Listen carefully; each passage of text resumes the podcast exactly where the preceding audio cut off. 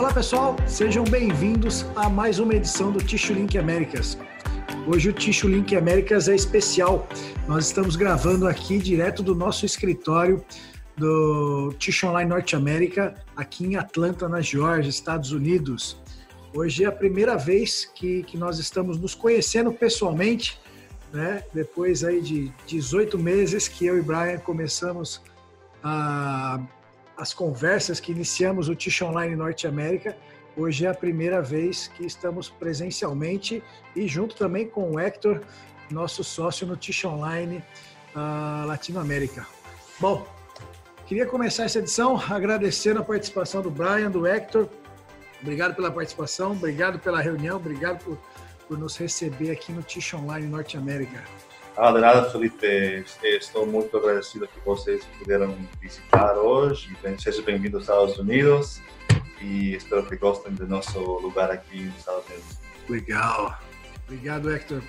Gracias Felipe, a Brian también por, por recibirnos aquí en Atlanta, o en Alfareta, mejor dicho, en Georgia, y Felipe por tomarse el tiempo de venir de Brasil y podernos ver, eh, aunque cuando hemos hecho ya varios Tissue Link y Top Tissues también estos 18 meses, eh, tener este contacto, digamos, de, de persona a persona, cara a cara, y que la gente pueda ver también lo que podemos traer al mercado, preparándonos también para el año 2022, que ya se nos avecina. Isso, legal. É. Hoje nós aproveitamos aqui para fazer a nossa reunião de planejamento uh, de 2022. Na realidade, o Tissue Link Américas de hoje é mais um bate-papo do que a gente trazer algum tipo de informação a respeito do, do mercado de tixo, né? Uh, nós estamos aqui hoje querendo uh, mais compartilhar e dividir com vocês essa nossa felicidade de, de poder estar se reunindo depois de tanto tempo, por conta dessa pandemia toda, os Estados Unidos abriram agora, acho que dia 8 ou 9, as fronteiras e por isso que a gente conseguiu estar presente. Na realidade, eu consegui estar presente aqui, porque o Hector mora na Flórida, então a, a, se deslocou apenas uma hora de voo, está tá um pouquinho mais próximo. Uh, então a ideia é dividir um pouquinho com vocês, mas também falar a respeito. Eu vim para os Estados Unidos depois de ter passado pelo México, onde eu participei da Latam Paper, que foi um evento focado em tixo e também na parte de papel de embalagem. Né? Nós tivemos uma exposição, fizemos uma apresentação lá e depois eu vim para cá. Então até queria comentar um pouquinho a respeito desse evento, dessas retomadas de evento. O Brian aqui nos Estados Unidos acho que já foi em seis ou sete eventos, né, Brian, esse é. ano. Uhum. Queria que você falasse um pouquinho para a gente também dos eventos presenciais. Sim, tudo bem. Eu já assisti, vou falar para você, já assisti seis ou sete uh, eventos nos Estados Unidos.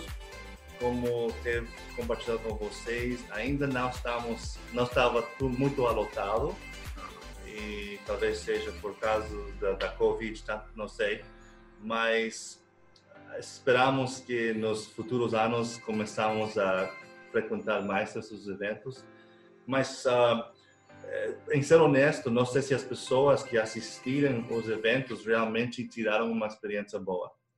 Acho que os eventos ainda tinham que ser feitos por causas financeiros, uhum. mas não sei se os fornecedores que estavam exibindo realmente receberam o valor que se mereciam. Você foi em evento com, com stand, exposições, né? Sim, foram, foram vários. Não vou dizer os nomes de, deles, né? Mas são os maiores que, que, que tiveram, uh, que, que, foram feitos no ano 2021 uhum. e foram locais, outros outros estados, Estados Unidos, uh, mas uh, não era nada semelhante ao que estava acontecendo antes é, da pandemia. pandemia. É, acho que ainda estavam cobrando os mesmos preços, né? Uhum. Então, por isso que a Tissue Online existe para ser esse ponte entre, entre ambos, né? presencial digital. Você pode ainda ter uma presença digital, mesmo assim que o, o presencial não está muito Sim. bom, né? Então, por isso queremos mais pessoas, os brasileiros que estão vendo a gente, se querem promover seus produtos nos Estados Unidos, por favor, né? Sim, contate-nos. Hector, eu queria que você falasse um pouquinho também qual que é a sua su pensamiento a respecto de los eventos, ¿qué, que você Sí, yo, yo, creo que es una combinación de, de, varias cosas y dependiendo de la región también. ¿no? Uh -huh. uh, en Europa, en Latinoamérica han, han, habido algunos shows y han tenido cierta, cierta digamos, audiencia que han asistido. En Norteamérica tal vez todavía es un poco, un poco lento ¿no? el tema de los shows. Pero también creo porque la gente se ha acostumbrado un poco a esto, a la información digital, a reunirse digitalmente como lo hemos hecho estos 18 meses en talk tissues o tissue links o conferencias. Este, pero viendo un poco, digamos, al futuro, yo creo que va a haber una combinación de ambas cosas, shows presenciales. Ah, vamos a ver cómo esa, eh, esa audiencia va a estar el año que viene. Tenemos un show interesante en Tissue Summit en Brasil en marzo. Ah, y yo creo que va a seguir este tipo de comunicación también digital ah, o virtual, electrónica, como le quieran llamar, donde las empresas, digamos, ya se ajustaron a esta modalidad de, de hacer negocios y llevar sus operaciones el día al día, ¿no? Sí, O sea, yo creo que va a ser interesante el año que viene esa combinación no solo el año que viene, sino también a futuro, esa combinación va, va a seguir. ¿no? Y tal vez el uso de estas plataformas hace que los shows también vayan a ser más eficientes, pues ya la información puede estar adelantada para el momento cuando la gente va al show ya es un punto más directo a discutir o hablar, teniendo estos, estos métodos, ¿no? en mi opinión. E, e como você mencionou, é, os eventos voltaram agora, acho que o primeiro até foi na Europa esse ano que aconteceu, do nosso mercado, e, e foi um evento na Europa com bastante pessoas, né? A presença de bastante pessoas. Eu participei semana passada da Latam Paper no México, é, tinham bastante pessoas, foi um uhum. evento bem, bem interessante, estavam tinha muitas empresas expondo e bastante pessoas reunidas. Uh, eu acredito muito que o evento, na realidade, eu não acredito mais tanto no, nos modelos de, de, de, grandes shows, né, de grandes stands, de custos altos investidos. Eu acredito que as empresas hoje vão preferir fazer um investimento menor, né, como é a nossa proposta do Tissue Summit, com tabletops uh, e conferência, né, então um evento mais íntimo, menor, um evento regional, né, ali do, do país, com, com menores investimentos. Eu acho que isso a gente consegue trazer retorno para o expositor uhum. e retorno também para quem está indo uh, visitar o evento, fazer conexão. Né? Eu acho que o, o grande lance dos eventos é a conexão física, né? Uhum. É o uhum. relacionamento que as pessoas fazem. Uhum. E, obviamente, desses relacionamentos acabam saindo negócios e gerando retorno para uhum. todos os lados, né? E o digital, muitas vezes, não traz essa conexão, esse relacionamento. E o interessante que o Tish Online está criando agora, o que, que é? Né? Essa conexão e relacionamento do evento presencial, que é o Tish Sante, com o online também, como diz o Hector. Né? A gente consegue antecipar muitas vezes uhum. a, a, informação, o conteúdo, né? e aonde presencialmente depois ah, vai haver mesmo a efetivação da conexão e, e tudo Sim. mais. Em, em, termos de quantidade de pessoas olhando seu conteúdo, nada vai caminhar contra o digital. Online, sim, né? digital. Né? O online. Mas você fecha o negócio presencial, sim. né? Então, acho que a combinação, combinação uhum. tem que ser. Sim. É, e o digital, é que nem você disse, né? É 365 dias no ano, qualquer momento, o conteúdo fica indexado no Google, então amanhã uhum. depois que ele der uma busca, ele está lá, ele, ele vai achar. Ah, é muito interessante. Mas o que deu para perceber também é que o mercado da América Latina, né? está retomando, né? Muitas empresas, que nem ah, numa apresentação que a gente fez lá, mostrando os investimentos das empresas da América Latina, né? Por mais que 2021 foi um ano um pouco mais complicado, né, digamos assim, um ano mais desafiador para o mercado de ticho, ainda é um ano que muitas empresas da América Latina continuaram investindo, uhum. né, e grandes investimentos, óbvio, pensando em 2022, 2023 que, que vai ter a retomada. Né? Eu acho que aqui nos Estados Unidos também, vocês podem falar até melhor, uh, as empresas ainda sofrem com o mercado? Como é, como é que está ainda? Sim, realmente, a semana passada uh, publicamos uma notícia do Clearwater Paper, uma, uh, talvez número 5 ou 6, uhum. mais sim, ou menos aí né, no mercado americano. Uhum falando que vão parar linhas por duas, três semanas, porque tem muito inventário lá já. Muito estoque. É, o, está muito vol, volátil, volátil, volátil, volátil, volátil o, o estoque.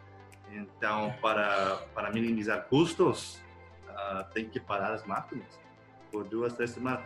Agora, essa é a primeira companhia que eu vi publicar isso. Não sei se outros estão uhum. seguindo, mas é, se, uma, se uma companhia está fazendo, está outras fazendo o mercado também, fazendo mas também. não falando, né? Sim. Então, ainda bem que a Clearwater Paper admitiu ou está, está publicando isso para que admitir ou falar para o, o mercado que tem, tem uma volatilidade no mercado agora.